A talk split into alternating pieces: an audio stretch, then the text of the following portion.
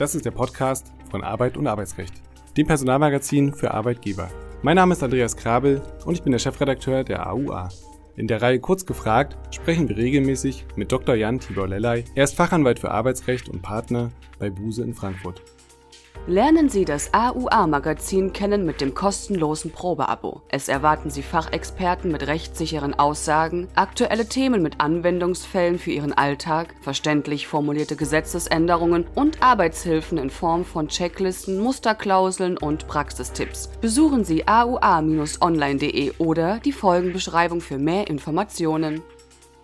Herzlich willkommen, lieber Dr. Lellay, zu einer neuen Folge Kurz gefragt. Heute mit dem Thema Ernstfall Streik. Was können Arbeitgeber eigentlich tun? Anfang März hat die Gewerkschaft Verdi in zahlreichen Städten den öffentlichen Nahverkehr, Kitas, Flughäfen und so weiter lahmgelegt. Und Anfang Februar streikte hier in Berlin die BSR. Es ist wieder Arbeitskampf in Deutschland, möchte man meinen. Betroffen ist derzeit zwar großflächig der öffentliche Dienst, aber auch bei Lieferando wird erbittert gekämpft. Hier geht es um mehr Geld, jedoch zunächst überhaupt erstmal um einen Tarifvertrag. Lieber Dr. Lellay, erlebt erleben wir derzeit einen normalen Arbeitskampf, was Ausmaß und Forderungen der Gewerkschaften angeht, denn die müssen sich ein bisschen den Vorwurf gefallen lassen, sie kämpfen möglicherweise auch gerade um ein bisschen mehr Aufmerksamkeit, um wieder Mitglieder für sich zu generieren.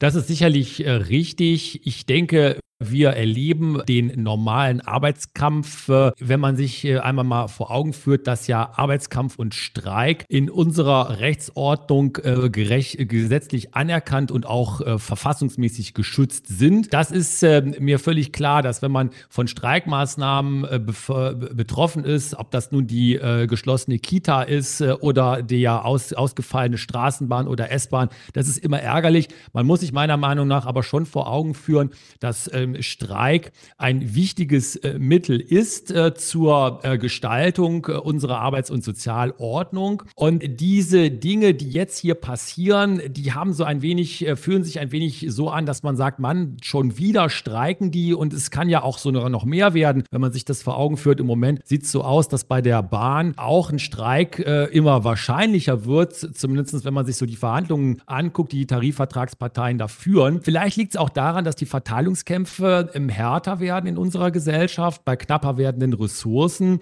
Aber wenn man so zurückguckt in die Geschichte, gab es auch noch schon viel härtere Arbeitskämpfe, äh, die auch äh, viel äh, größer und flächendeckender ausgefochten wurden. Also deswegen ist es vielleicht tatsächlich ein Stück Normalität. Und den Blick nach Frankreich haben wir da ja noch gar nicht gewagt. Wo ist das Streikrecht eigentlich verankert? Also Sie haben es schon angesprochen, es geht in Richtung Verfassung. Und was bedeutet der Ernstfall für das Unternehmen? Das Streikrecht ist in der Verfassung garantiert. Artikel 9 Absatz 3, da steht es drin. Und es gibt ja auch ähm, ein äh, Gesetz, was sich mit dem äh, Ergebnis, dem positiven Ergebnis von Streiks äh, beschäftigt, nämlich mit den Tarifverträgen. In unserer Rechtsordnung sind ja Streiks immer nur auf den Abschluss von Tarifverträgen gerichtet. Es gibt ein ganzes Tarifvertragsgesetz, äh, übrigens eins meiner Lieblingsgesetze, ein sehr kurzes, altes, aber doch gut gemachtes Gesetz. Das heißt also, hier gibt es einen gesetzlichen Rahmen, äh, der ist nicht besonders ausgeprägt. Ansonsten gibt es die Rechtsprechung, die sich sehr, sehr stark immer schon mit dem Streikrecht beschäftigt hat, weil es eben nicht so viel gesetzliche Regelung gibt. Da gibt es Rechtsprechung, die ist Jahre, Jahrzehnte alt und wieder auch ganz jetzt aktuell. Ja, und was bedeutet es im Ernstfall für ein Unternehmen? Es bedeutet erstmal den Arbeitsausfall, wirtschaftlicher Druck. Das ist ja das Ziel des Streiks, den eine Gewerkschaft verfolgt. Man stellt Tarifforderungen, die werden abgelehnt und dann will man den Unternehmerinnen und Unternehmern mal zeigen, dass man es ernst meint. Und wie tut man das? In unserer Rechtsordnung, indem man wirtschaftlichen Druck ausübt durch Arbeitsausfall und damit entsprechende Störungen der Geschäftsaktivitäten. Und das ist der Ernstfall dann in vielen Unternehmen, mit denen man dann spricht und die das dann in ihrer eigenen täglichen Praxis erleben. Dann lassen Sie uns weiter ein paar Basics durchgehen, bevor wir zur aktuellen Situation kommen. Wie unterscheidet sich eigentlich der, ja, von, von äh, mittlerweile ist ja viel von Warnstreik zu lesen. Inwiefern unterscheidet sich dieser Warnstreik von einem in Anführungszeichen normalen Streik? Der Warnstreik ist, äh, man könnte es äh, also ein bisschen flapsig vielleicht sagen, ein, ein Mittel der, der Verhandlungsführung, fast schon der Gewerkschaft, weil ja häufig Warnstreiks die Verhandlungen begleiten oder die Verhandlungen, die Tarifverhandlungen auch vorbereiten. Das Kennzeichen von Warnstreiks ist immer dass es sich um kurzzeitige und auch überschaubare Arbeitsniederlegungen handelt, die von einer Gewerkschaft organisiert werden. Und das Ziel ist es häufig, auf die Forderungen der Gewerkschaft aufmerksam zu machen und dann eben häufig eben im Nahbereich oder parallel zu noch laufenden Tarifvertragsverhandlungen. Und das Gegenstück ist dann der Erzwingungsstreik, äh, der aber voraussetzt, dass die Tarifvertragsverhandlungen ja gescheitert sind, äh, dass man also die Verhandlungen für gescheitert erklärt und dann sagt, gut, jetzt gehen wir eben in den Streik rein, um die Verhandlungsbereitschaft zu fördern oder ein besseres Verhandlungsergebnis zu erzwingen. Und der Warnstreik ist dann vielleicht so ein bisschen was wie die kleine Schwester des Erzwingungsstreiks. Und viele sagen ja mittlerweile auch, das kann doch nicht wahr sein. Da drängt sich die Frage auf, wo ist Streik eigentlich unmöglich? Also wo ist der Streik ausgeschlossen? Ja, das ist äh, eine sehr, sehr gute Frage, Herr Krabbel. Und man kann äh, lange sich umschauen in äh, unserer Wirtschafts- und Gesellschaftsordnung und sich äh, danach umschauen, wo ist denn der Streik unmöglich. Erstmal ist er eben in ganz, ganz vielen Bereichen möglich und vor allen Dingen auch dort, wo, wie Sie ja gerade richtig sagen, viele Menschen da den Kopf schütteln, weil ihr eigenes Leben davon betroffen wird im öffentlichen Personennahverkehr, in den Schulen, in den Kitas und so weiter und so weiter. Der Streik ist nach wie vor unmöglich ähm, äh, bei den Beamten. Ne? Also die äh, Beamtinnen und Beamten in Deutschland, die dürfen nicht streiken. Das ist rechtlich zwar nach wie vor äh, umstritten oder immer weiter umstritten, aber grundsätzlich immer noch so die Rechtslage. Und dann ist es eben immer so, dass gesagt wird, es gibt bestimmte Bereiche unseres Wirtschaftslebens, unseres Soziallebens, wo man sagt, naja, da darf zumindest nicht ganz so heftig oder ganz so ohne Schranken gestreikt werden. Das ist der berühmte Bereich der Daseinsvorsorge. Das sind zum Beispiel die Kranken Krankenhäuser. Das sind aber auch solche Dinge wie die öffentliche Verkehrseinrichtungen, wo man sagt, naja, muss es da nicht vielleicht andere Regeln geben für einen Streik? Aber der Grundsatz ist der, dass auch dort der Streik möglich ist und der wird ja auch durchgeführt. Es wird ja auch in Krankenhäusern, es wird auch in Schulen und es wird auch in Kitas gestreikt. Und es streitet ja auch das Argument, wie ich finde, berechtigterweise dafür, nur so kann ja auch wirklich Druck ausgeübt werden. Ist der Streik denn auch ohne Gewerkschaft möglich und möglicherweise nur von einzelnen Mitarbeitern in privaten Unternehmen? Also welche Formen gibt es hier eigentlich? Mir fällt so als Stichwort vielleicht auch der wilde Streik ein. Der wilde Streik ist äh, ein, ein Klassiker und man kann sagen, und das ist ja ein Kennzeichen äh, unserer äh, deutschen Streikkultur, unserer deutschen Streikrechtsordnung, wenn man das vielleicht mal so sagen will, dass sich der Streik immer bezieht auf eine Gewerkschaft. Das heißt also, legal, rechtmäßig ist ein Streik in Deutschland nicht möglich, ohne dass eine Gewerkschaft entweder den Streik organisiert oder schon laufende Streikmaßnahmen in Anführungszeichen aufnimmt und übernimmt, also sich letztendlich in die Verantwortung für die Streikmaßnahmen begibt. Alles andere, das ist zum Beispiel der wilde Streik, wo also Leute sagen, ohne Gewerkschaftsunterstützung streiken wir, legen wir die Arbeit nieder oder oder wir besetzen den Betrieb oder wir sperren den Chef ein oder wir drohen den Chef aus dem Fenster zu werfen oder diese ganzen Sachen, die es ja manchmal in anderen Ländern gibt, das ist in Deutschland absolut illegal und kein Streik im Sinne der Rechtsordnung, weil die Gewerkschaft den Streik nicht organisiert oder zumindest nicht übernimmt. Das klingt tatsächlich sehr deutsch. Bevor ich Regeln breche, sichere ich mich nochmal ab sorgt dafür, dass die Regeln dann irgendwie doch ja, eingehalten werden. Es gibt ja den Grundsatz, ohne Arbeit kein Lohn, auch im Streik. Wer zahlt eigentlich dann das Gehalt für die Arbeitnehmer? Zieht man als Arbeitgeber dann einfach die bestreikte Arbeitszeit vom Lohn ab? Ist das so einfach möglich? Ja, das äh, passiert genau so. Äh, zum Beispiel passiert das auch bei Warnstreiks. Äh, das ist zwar manchmal so ein bisschen in der Praxis, wird man da schell angeguckt, auch von Gewerkschaftsvertretern, die sagen, ja wie, das könnt ihr doch nicht machen. Für den Warnstreik hier den Leuten, die die zehn Minuten oder die eine Stunde vom Entgelt abziehen. Aber das ist absolut rechtmäßig, denn wie Sie ja richtig sagen, Herr Krabbel, ohne Arbeit ähm, äh, kein Lohn. Und wenn nicht gearbeitet, sondern gestreikt wird, dann gibt es eben auch kein Entgelt. Allerdings ist es dann eben auch so, dass die Gewerkschaften dieses Problem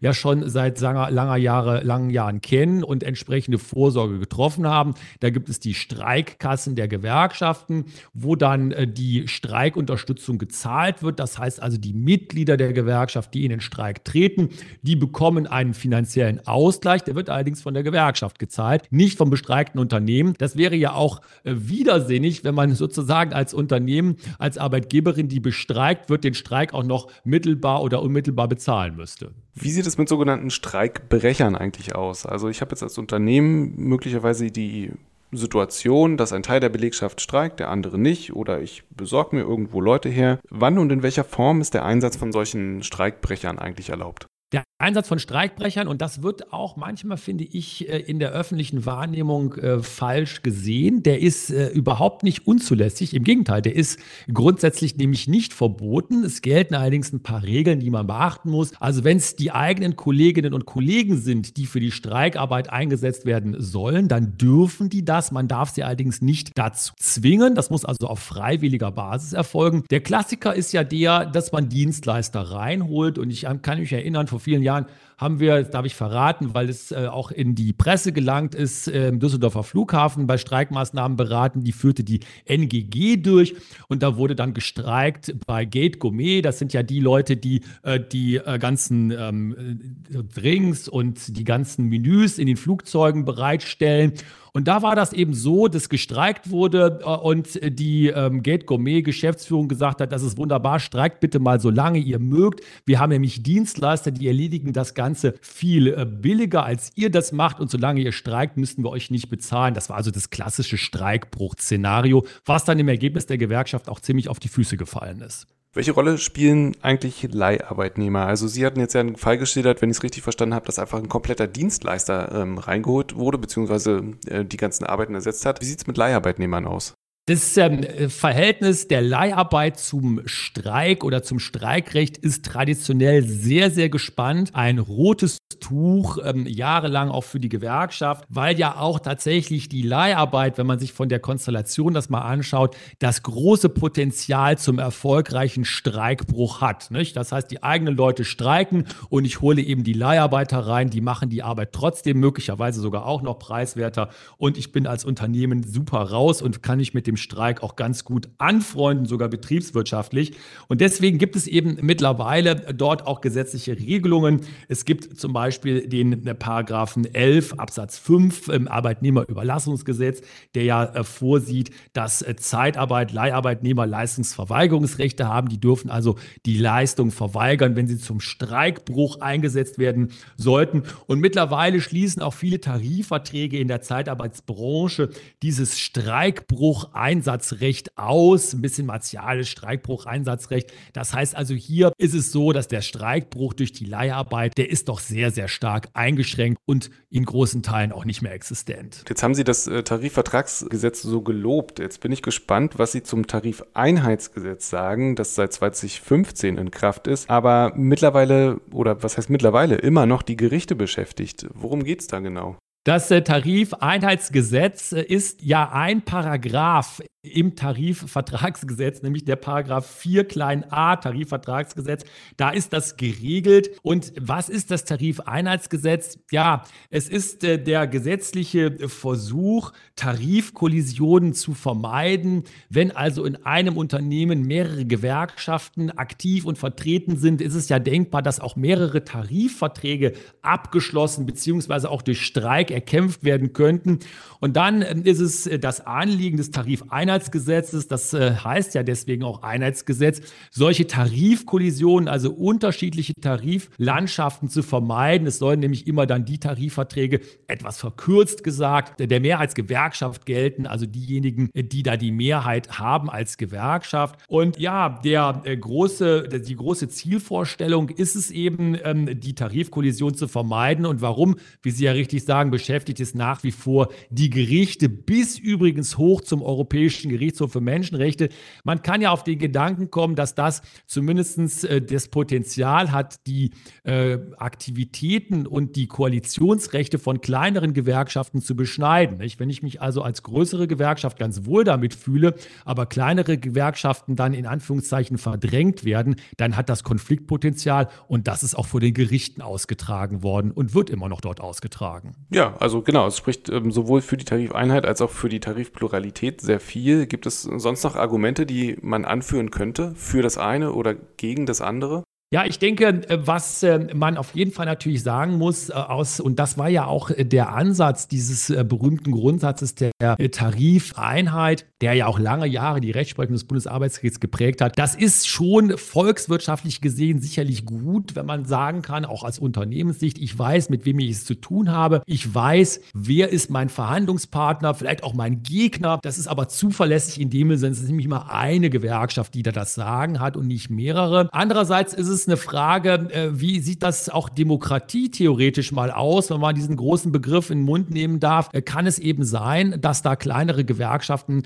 äh, tatsächlich so zurückgedrängt werden, die ja teilweise auch großen Einfluss haben. Zum Beispiel die Gesellschaft, die Gewerkschaft der Lokomotivführer ist ja allen vielleicht sogar noch ein Begriff, eine relativ kleine, aber sehr mächtige Gewerkschaft, die ja nach ihrer eigenen Wahrnehmung unter diesem Tarifeinheitsgesetz sehr zu leiden hat. Kommen wir zum aktuellen Fall beziehungsweise zur aktuellen Situation. Heute, wir nehmen am Freitag auf, heute ist der 3. März, Fridays for Future und Verdi gemeinsam oder haben sich auf die Fahnen geschrieben, dass sie gemeinsam streiken. Hier könnte man ja den Gewerkschaften letztlich vorwerfen, dass sie den Klimastreik mit dem Arbeitskampf verknüpfen, was ja letztlich ein politisches Ziel ist. Ist das eigentlich erlaubt? Denn ich habe heute gelesen, aus dem Arbeitgeberlager wird gesprochen von einer gefährlichen Grenzüberschreitung. Wie sehen Sie das? Da werden ja immer gerne markige Formulierungen verwandt und ich finde das auch gut. Das spitzt das Ganze ja auch zu und man schaff, verschafft sich etwas Aufmerksamkeit oder noch mehr Aufmerksamkeit. Die Rechtslage ist ja klar. Die Rechtslage ist nämlich die, dass in Deutschland politische Streiks verboten sind. Es sind in Deutschland nämlich nur erlaubt äh, Streiks, die gerichtet sind auf die Änderung der Arbeits- und Wirtschaftsbedingungen, also letztendlich auf den Abschluss von Tarifverträgen. Und Tarifverträge können nie politische Ziele umsetzen. Das ist die Aufgabe der Politik, der Parteien, der Bundesregierung, des Bundestages. Man kann natürlich jetzt auch als Gewerkschaft sich bestimmte Dinge und gerade in dem Bereich Klimaschutz gibt es ja sehr, sehr viele Überschneidungen zwischen politischen Forderungen und auch Forderungen, die sich auf die Arbeits- und Wirtschaftswelt beziehen. Das kann man sich natürlich zunutze machen und diese grüne Transformation ist ja auch nicht nur ein Begriff, der die Klima, die Klimadiskussion bestimmt, sondern auch die Diskussion in den Gewerkschaften und in den Unternehmen und Betrieben, also genuin auch im Arbeitsrecht oder in den äh, HR-Abteilungen. Man muss es, denke ich, auseinanderhalten. Und wenn ich das richtig verstanden habe, ist es ja auch nicht so, dass Verdi jetzt äh, streiken will für die Klimaziele, sondern man verknüpft das Ganze im Auftritt mit der Friday for Future Bewegung. Äh, vielleicht gibt es da auch ein bisschen eine, äh, ein Verschwimmen der, der Grenzen. Das mag sein, aber ich kann mir nicht vorstellen, dass Verdi jetzt hier tatsächlich tatsächlich sagt, wir streiken für den Klimaschutz, die haben auch viel, viele Erfahrung und viel Expertenwissen, was die Rechtsgrundlagen des Streiks anbelangt. Und solche Fehler werden denen, denke ich, nicht passieren. Davon gehe ich auch ganz schwer aus. Zum Abschluss würde ich gerne vielleicht nochmal den Blick auf die Arbeitnehmerrechte richten. Und zwar jetzt in der Konstellation, möglicherweise auch die Pflichten, aber in der Konstellation, der Arbeitnehmer ist betroffen von einem fremden Streik. Das heißt, der Klassiker, er möchte zur Arbeit, kann dies nicht, kann dies nur verspätet, weil der öffentliche Nahverkehr beispielsweise bestreikt wird. Was ist da zu tun? Welche Pflichten und welche Rechte hat er? Beziehungsweise wie kann das Unternehmen wiederum darauf reagieren? Das ist eins meiner Lieblingsthemen in dem großen Bereich des Arbeitskampfrechts und es ist sehr, sehr äh, umstritten, von der Rechtsprechung geprägt. Warum ist es so umstritten? Weil hier nochmal ganz wie unter einem Brennglas die verschiedenen Interessen aufeinanderprallen. Denn man geht immer ja aus von der äh, Risikolehre, von der Betriebsrisikolehre, die ja sagt, naja, wenn äh, die, äh, das Unternehmen, die Arbeitgeberin nicht in der Lage ist, Arbeitsplätze äh, zur Verfügung zu stellen und die Arbeit zur Verfügung zu stellen, dann ist es nicht die Schuld der Arbeitnehmer, die arbeitswillig sind. Und das sind ja hier die, die Sie gerade beschrieben haben, Herr Grabe, die ja kommen an den Arbeitsplatz und sagen, hör mal, Chef, hör mal, Chefin, ich will was tun. Die daneben streiken zwar, aber ich nicht. Ich will arbeiten, gib mir was zu arbeiten. Das Unternehmen sagt, es geht aber nicht, weil wir ja bestreikt werden. Und wer trägt dann hier das Risiko? Nach den normalen Grundsätzen, normalen Anführungszeichen der Betriebsrisikolehre, könnte man auf den Gedanken kommen, das ist jetzt die Arbeitgeberin, die es tun muss. Das BAG sagt es allerdings, man muss es sagen, in Einzelfallkonstellationen immer, aber sagt es im Grundsatz doch anders und sagt, naja, hier müssen wir eben schauen, was ist mit dem sogenannten Arbeitskampfrisiko. Und da sagt das BAG, kann es eben in bestimmten Konstellationen sein, dass die Arbeitnehmer, auch wenn sie nicht streiken, auch wenn sie arbeitswillig sind, Teile dieses Arbeitskampfrisikos tragen müssen und dann auch auf Entgelt verzichten müssen. Äh, das ähm, kann man sehen, wie man will. Ob das im Ergebnis die gerechteste mögliche Lösung ist, weiß ich so gar nicht. Aber das ist die Rechtsprechung und die wird eben immer sehr stark davon geprägt, wer trägt hier welches Risiko und vor allen Dingen, wer trägt hier das Arbeitskampfrisiko. Ganz herzlichen Dank, lieber Dr. Lellay. Wir hören uns beim nächsten Mal. Tschüss, bis dahin. Dankeschön, tschüss. Mit dem neuesten White Paper bekommen Sie einen aktuellen Überblick über das Thema Arbeitszeit. Besuchen Sie unsere Website und laden Sie es sich kostenlos herunter. Link in der Folgenbeschreibung.